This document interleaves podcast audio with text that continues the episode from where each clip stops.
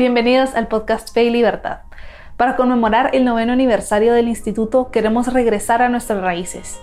Este es un episodio especial, parte de una serie de 10 capítulos en los que profundizaremos sobre los principios del IFIL, que son el cimiento y la guía de nuestro trabajo. Capítulo 2. La dignidad de la persona deriva de su condición de criatura de Dios. Bienvenidos a un nuevo episodio del podcast Fe y Libertad. Hoy nos acompaña Moris Polanco. Moris es miembro y también es el director del programa Raíces del Instituto Fe y Libertad. Hoy vamos a hablar del segundo principio del Instituto Fe y Libertad. La dignidad de la persona deriva de su condición de criatura de Dios. Bienvenido, Moris. Qué bueno tenerlo aquí. Gracias, Mariana. Aquí estoy en la casa. Justamente. Pues yo creo que para empezar podemos responder una pregunta que es eh, clave, digamos, para, para discutir el tema ¿Qué es dignidad? Sí, yo venía pensando cuando me hablaste de grabar este podcast, mi tendencia a buscar el origen de las palabras, ¿verdad? Entonces, dignidad significa ser digno de. Entonces, digno de respeto, digno de consideración, digno de respeto a la libertad y a su condición de hijo de Dios. Esta concepto de dignidad no es tan común como solemos pensar. De hecho, yo me atrevería a decir que es una creación típicamente occidental, obviamente derivada del cristianismo, y que no se encuentra en la mayoría de culturas en el pasado porque el ser humano pues ha sido visto, lo normal es que haya sido maltratado, Entonces solamente con el cristianismo amparándonos en la condición de criatura de hijo de Dios, es que se sostiene la dignidad, porque de lo contrario, ¿en qué la fundamentamos, verdad? Y em, justamente, este es el fundamento, es mi segunda pregunta, eh, porque nosotros creemos que la dignidad justamente deriva de, que somos criaturas de Dios, pero ¿en qué fundamenta la dignidad esta parte de la cultura moderna que no cree? En Dios o que ha dejado de creer en Él. Yo creo que es un gran problema, por eso tenemos ahora eh, derechos de los animales, veamos, eh, que ya no se cree en la dignidad de la persona humana. Y si no se cree en la dignidad de la persona humana, predomina el derecho del más fuerte. Ese es el problema cuando no hay un fundamento trascendente de la, de la dignidad de la persona humana, porque si no, no lo podemos poner en el la genética, por decir algo, en el ADN, porque el ADN es propio de cada uno. Eh, no lo podemos poner en cuestiones de, eh, digamos, en, que en el hecho de que todos tengamos cuerpo, por decir algo sencillo, porque también los animales tienen cuerpo, también los simios tienen cuerpo. Entonces, ¿en dónde lo ponemos? Eh, ese es un problema para la cultura moderna que no, no creo que lo haya resuelto, porque entonces se basa en, que la desigualdad eh, reina y unos dominan sobre otros y es el predominio del más fuerte. Es en el origen de la modernidad están autores como Hobbes que creían que eh, el ser humano es como un lobo para los demás y que predomina el derecho del más fuerte, ¿verdad? Y eso es una de las razones de por qué Occidente está tambaleándose, diría, ¿verdad? Porque al, al perder los fundamentos trascendentes, eh, cuesta, ya no se puede poner a nivel científico. La ciencia explora lo material y si no tenemos un fundamento trascendente que vaya más allá del cuerpo, más allá de lo material, es muy difícil, ¿verdad? Entonces se ponen en riesgo las personas con discapacidades, por ejemplo, ya se convierte en cuestión de desear o no, o sea, a quienes incluimos ahí, a los ancianos, por una parte son las contradicciones de la cultura moderna, porque por una parte se fomenta la eutanasia y por otra parte la defensa de los ancianos y de los más débiles y de los discapacitados, pero entonces ¿en qué quedamos, verdad? O sea, se trata de eh, que predomine la el grupo, la especie, o se trata de respetar los derechos de cada persona. Que por cierto, no sé si han notado que cuando en los debates sobre el aborto no hay ninguna persona que se atreva a decir que está asesinando a una persona. Se dice a un feto, a un embrión, pero no se atreven a decir que asesinan a una persona, porque el concepto de persona implica derecho a un legítimo juicio. Toda persona en principio es inocente hasta que se demuestre lo contrario. Este es un principio occidental también, ¿verdad? Cristiano y occidental. Entonces, cuando se habla del aborto, se habla de que se está eh, disponiendo de una criatura, de un ser, pero no se dice de persona, porque persona conlleva dignidad. Yo creo que eso también me lleva a mi segunda, a mi siguiente pregunta, que es ¿cuál es la diferencia entre, entre ser criatura, o sea, ser persona y cualquier otra criatura hecha por Dios? Porque las personas tienen un, no sé si mayor grado de dignidad, digamos, que, que los demás, que las demás criaturas.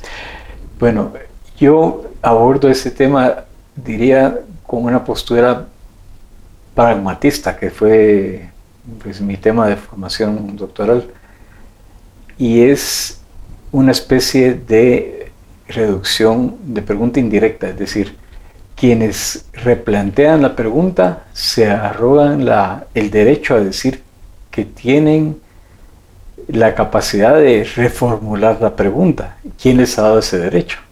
Es decir, siempre tiene que haber un fondo, un fundamento último, y los que cuestionan este fundamento de la cultura occidental de que el hombre es el centro de la creación, dice, ¿por qué es así? Bueno, porque ellos se consideran que tienen derecho a replantear el fundamento.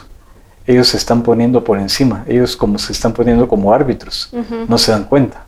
Entonces, esa es lo que se llama en lógica una pregunta, una prueba indirecta. Es decir, eh, se llama, a veces también se llama como, bueno, supongamos que le damos la razón de que por qué el hombre tiene que ser el centro de la creación. Bueno, ese es el fundamento, ese ha sido el fundamento de la civilización occidental. Si lo vamos a cambiar, tenemos que tener la carga de la prueba, se llama, una razón suficiente para cuestionarlo. La razón suficiente no puede ser porque se puede cuestionar. Se puede cuestionar, pero quien lo cuestiona tendría que decir, yo me pongo en la situación de juez, o sea, yo soy el que decido. Supongamos que deciden, bueno, el hombre ya no va a ser el fundamento, de el, centro del universo ni, ni la criatura para la cual o a la cual se le ha encomendado el cuidado de la creación. ¿Y usted quién es para decidirlo? O sea, usted se está poniendo en el lugar de Dios, usted que niega a Dios se está poniendo en el lugar de Dios.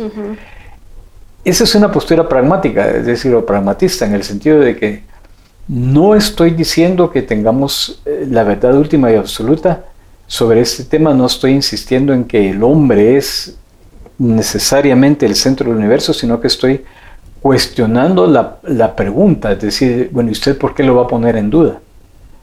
Entonces, eh, si me da una razón de decir es que yo, me yo soy el nuevo Dios y entonces ya no es el hombre el centro de la creación, sino el chimpancé, bueno, pues yo le diría, ¿cómo me prueba que usted es el nuevo Dios? Claro. ¿verdad? Entonces, a lo que voy es que nos ha ido muy bien a lo largo de los siglos con la creencia cristiana de que eh, no de que el hombre es el rey de la creación, pero rey no en el sentido de que pueda hacer con la creación lo que se le dé la gana, sino que rey en el sentido de que se le ha encomendado el bien de la creación. Claro. Y esa es una idea, ¿es así? ¿No es así? Pues mire, eh, hemos creído en eso toda la vida y, al menos a mí me tendrían que dar una otra razón más fuerte para dejar de creer en eso. Mientras no me den una razón que me haga dudar de, esa, no tengo por qué dudarlo, pues, y así es como funcionan las cosas. Al menos ese es mi, mi esquema de funcionamiento de las cosas, ¿verdad? claro. Y, Maurice, creo que está relacionado con lo que hablábamos antes, por ejemplo, del aborto. Eh, porque nosotros creemos que la dignidad de la persona, por ejemplo, no depende de, su sexo, ni de su estatus social, ni del color de su piel, ni tampoco de su capacidad intelectual o de su edad, eh, sino, sino que sí, es, parte del, ser humano por ser hijos de Dios. Y quería preguntarle por qué ser hijos de Dios o ser criaturas de Dios nos da esa dignidad. Sí, bueno, si vamos a compararnos con las demás civilizaciones, tal vez no haga falta siquiera decir que somos hijos de Dios, pero tenemos un estatus ontológico de persona. Y la persona eh, insisto, pues ha sido vista como el centro de la creación a la que se le ha encomendado el bienestar, digamos, de todas las criaturas y del universo y en función del hombre, ¿verdad? Y eso es así y nos, nos ha ido bastante bien con esa creencia. Entonces, como decía antes, los partidarios del aborto no se atreven a decir que se está eh, matando a una persona, porque en alguna parte hay que poner, hay que poner el fundamento. Yo cito a veces a Wittgenstein de las, de las investigaciones filosóficas, decía en alguna parte, eh, eh, he llegado al fondo, he tocado el lecho del río, ahí es donde mi pala se dobla, no puedo hacer más. Es decir, en la búsqueda de fundamentos, y la persona es uno de estos fundamentos de la civilización como los principios de la lógica, el principio de no contradicción, que no puedo estar y no estar en un sitio a la vez, y en el mismo aspecto, no puede, una cosa no puede ser y no ser a la vez y en el mismo aspecto. Pues así como en lógica hay principios de no contradicción, en ética existen también principios morales que son el fundamento de los demás, y uno de ellos es el del concepto de persona. Ni siquiera hay que decir que su condición de hijo de Dios. Si agregamos eso, desde luego le damos una mayor, eh, para un cristiano tiene sentido, pero no, no necesariamente todos en el mundo son cristianos, entonces, pero sí que todos entienden que la criatura que nace de dos personas es una persona también, ¿verdad? Claro. Y yo creo que también es importante eso en, en, esta, digamos, lucha que hay en el instituto eh, de defender esa dignidad humana, porque creo que pues nosotros la, relacionamos directamente con Dios, pero aunque una persona no crea en Dios, reconoce el valor, digamos, de una persona. Que no sé si dignidad y valor es lo mismo. Mm, están relacionados, ¿verdad? Pero yo a este respecto también digo, de nuevo, la prueba indirecta. Es decir, tiene la carga de la prueba. Si vamos a matar a alguien, incluso si fuera un animal, tiene que haber una razón suficiente si voy a matar una cucaracha, digo, tengo razón suficiente porque es un animal que puede contaminar y no es una persona. Pero así si voy escalando, digo, bueno, voy a matar un perrito porque simplemente está ladrando mucho, no es razón suficiente para matarlo. En el derecho romano hay un principio que se llama indubio pro reo, es decir, no se condena a alguien sin haberlo escuchado y si hay la mínima duda. Por eso en el sistema legal norteamericano, el sistema del, jurado, ¿verdad? Tiene que haber unanimidad para condenar a alguien a muerte. Con uno que no esté de acuerdo, ya no se le condena a muerte. Porque la dignidad de la persona es tal que no se puede. Es preferible dejar libre a un culpable que condenar a muerte a un inocente. Indubio pro reo. Si hay duda, prevalece el derecho del reo, ¿verdad? Indubio pro reo. De los romanos, como digo, que nuestros fundamentos son romanos, griegos y cristianos, y hebreo-cristianos, ¿verdad? Cambiando un poquito de tema, em, con frecuencia escuchamos que hay acciones que nos dignifican y hay otras que no. ¿Usted cree que uno puede ser más o menos digno? Lo que puede hacer es atentar contra su dignidad, ¿verdad? Porque ahí sí que citando el Evangelio, ¿verdad? No es lo que le entra al hombre lo que lo hace impuro, sino lo que sale del hombre lo que lo, lo perjudica. Entonces, no es el trabajo o la, ocupación que tenga que hacer lo que lo hace indigno, sino es la actitud y la rectitud moral con que lo hace, lo que va de acuerdo con su dignidad o bien atenta contra su dignidad. Por ejemplo, hoy en día no se entiende por qué eh, la pornografía o la prostitución estén mal. Dice, si lo hace con libertad, si es entre dos adultos que consienten, no se ve por qué esté mal. No es eso, es que eso tiene, bueno, eso lo vio muy bien Kant. Y decía que no podemos utilizar a las personas, y en el caso, ni tampoco obra de tal manera que la segunda formulación del, imperativo categórico kantiano es obra de tal manera que respetes a la persona humana en su dignidad, ¿verdad? más o menos es la formulación. O sea, obra de tal manera que eh, no utilices a la persona, ni en tu persona ni en la de los demás.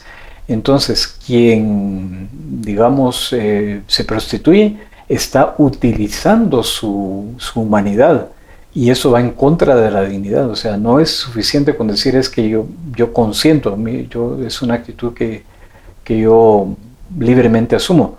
no se puede, ¿verdad? Porque está utilizando su, eh, digamos, su humanidad y eso lo hace indigno, eso atenta contra su dignidad, eso no lo puede hacer. Eso mm, ni siquiera es, eh, diríamos, cristiano, pues este, es filosófico, es un principio que había Kant eh, y que se ha considerado uno de los fundamentos, es el imperativo categórico kantiano, que tiene dos formulaciones, obra de tal manera que la norma de tu conducta pueda convertirse en norma de conducta universal y no utilices tu propia humanidad como instrumento. Entonces digamos que, que, las acciones nos pueden perjudicar o nos pueden alejar, por ejemplo, de, del ideal, pero no nos restan dignidad. No nos restan dignidad, no atentan contra ella. Depende, las circunstancias son una cosa, vamos a ver, en el, cuando se habla de ética y de la calificación de los actos humanos, se habla de objeto, fin y circunstancias. Entonces el objeto es a lo que tiende la acción de por sí. El fin es la intención que uno persigue y las circunstancias, pues ya se sabe, son de cantidad, de tiempo, de relación. Entonces las circunstancias pueden agravar o minimizar el valor moral de una acción. Eh, supongamos eh, que si yo me pongo una, estoy en una situación difícil y adopto una actitud digna y noble y decir una por ejemplo una amenaza de un secuestro una amenaza bueno pues eh, puedo digamos perder el control y actuar como haciendo cosas que no debería o puedo rezar o pedir ayuda tomar una actitud prudente y todo eso, eh, lo que hago tomando en cuenta las circunstancias, va más en línea con la dignidad de la persona humana. Es como la educación, ¿no? Dice ¿por qué tengo que ser educado? Y algo tan sencillo como escribir bien. ¿Por qué cuando redacto un correo no simplemente digo, eh, sí llego, por ejemplo, si no, mira, sí, me, con mucho gusto llego a la reunión a la que invitaste, por respeto a la otra persona, no puedo quedar bien yo, ¿verdad? Es como cuando digo, me entienden, no me digo me entienden, sino que debo decir me explico, ¿verdad? Porque la carga de la prueba está de mi parte, Entonces, yo soy el obligado a actuar bien y en esa obligación me crezco como, crezco como persona, me actúo más en línea con la dignidad. Y yo siempre digo en este tema, por ejemplo, ahora de la inteligencia artificial, ¿verdad? Que se ha vuelto un, tema común. Mire, si esas herramientas, eh, o en general cualquier herramienta tecnológica, me ayuda a, ser mejor persona, en general cualquier cosa, si esta actividad a la que voy a dedicar el tiempo, lectura, ocio, comida, lo que sea, eh, me ayuda a ser mejor persona, la hago, si no, ¿para qué la quiero, verdad? O sea, todo tiene que ir en línea con la, el crecimiento como persona, pero eso tiene que partir de la idea de que hay cosas que me pueden dificultar y hay cosas que me pueden facilitar o que van en consonancia con lo que debo ser. Excelente. Em, ya para, para, ir cerrando, ¿cómo cree usted que la visión colectivista pone en riesgo la dignidad de la persona? Sí, eso es un tema muy interesante porque eh, cuando se pone el énfasis en la utilidad y en el predominio del más fuerte, entonces los derechos del individuo vienen sobrando. Entonces lo que importa, pongamos el caso de China, o sea, puede que llegue a ser una potencia, pero ¿a qué costo, verdad? Al costo de pasar por encima de la dignidad de cada persona. No digo que esté pasando así, pero por las noticias que oímos y a veces vídeos que nos pasan, ahí como que el concepto de dignidad está supeditado al concepto de utilidad. Claro. Entonces dice, bueno, si, es lo que conviene es el, beneficio de la mayoría, hay quienes se tienen que sacrificar. Hay una película, estábamos comentando esta película que se llama Lo Impensable, ¿verdad? Que termina con que para hacer confesar a alguien que ha puesto una bomba atómica, van a torturar a sus hijos enfrente de él. Y la película termina más o menos con la idea de que si nos tenemos que rebajar a ese punto, no vale la pena seguir adelante, ¿verdad? Es decir, hay un límite, todo tiene un límite. O sea, podemos hacer cosas para salvar la vida, pero no cosas que impliquen que esa vida ya no sea digna de ser vivida. No, no es que no sea digna de ser vivida, sino que, que la manera de vivirla vaya en contra de la dignidad. O sea, decía Sócrates, yo no quiero simplemente vivir, quiero vivir bien. O sea, vivir por vivir no vale la pena. Lo que importa es vivir bien. De vuelta al refrán que siempre he puesto como a la famosa anécdota de Pompeyo, eran marineros. Vivir no es necesario, navegar sí. Es decir, vivir por vivir lo hacen los árboles, lo hacen los, los animales, pero vivir bien solo los seres humanos. Claro. Y yo creo que esto que usted menciona es muy importante porque al final, por ejemplo, uno tiene ciertas responsabilidades. Digamos, si yo soy mamá eh, o un papá, tiene responsabilidades de tratar bien a su hijo, de amarlo, de cuidarlo, o si soy un funcionario, funcionario público, de que las leyes que apruebo o que no apruebo vayan a permitir que la persona tenga esa vida que, que respete su dignidad, ¿verdad? Sí, totalmente. Entonces creo que es importante tenerlo claro porque no solo se trata de ese vínculo, sino de entender realmente que, todas las personas tienen esa, esos, ese, derecho a ser tratadas como merecen y que mis acciones al final em, influyen también en cómo las demás personas si es el debate entre la utilidad y la, eficacia que vive la cultura moderna versus el respeto a la dignidad de la persona humana. Eh, si se va a aprobar una ley, por ejemplo, para fomentar la productividad, imaginemos que se discutiera en el Congreso de Guatemala necesita una ley para aumentar la productividad. Ya las, las jornadas de trabajo no van a ser de 8 horas, sino de 12. Bueno, eso trae consigo un, afecta la vida familiar, la, dignidad de las personas. Estamos sacrificando el beneficio económico por la dignidad. Entonces, hay que, hay que conservar el equilibrio, ¿verdad? Porque no se trata tampoco de decir eh, hay que respetar a toda costa la dignidad y por lo tanto lo económico, lo material no importa. Sí importa porque tenemos un cuerpo y tenemos necesidades materiales y hay que tratar de equilibrarlas, pero siempre tomando en cuenta, alguien podría decir, mire, con tal de aumentar eh, las actividades lucrativas, vamos a permitir el juego, los casinos, todas las actividades, vamos a legalizar las drogas, por ejemplo. Ese es un argumento, pero no podemos decir que simplemente por la ventaja económica vamos a sacrificar la dignidad. Claro. Buenísimo, Moris. Muchísimas gracias por acompañarnos hoy. Antes de cerrar, no sé si quisiera decir algo más sobre el tema.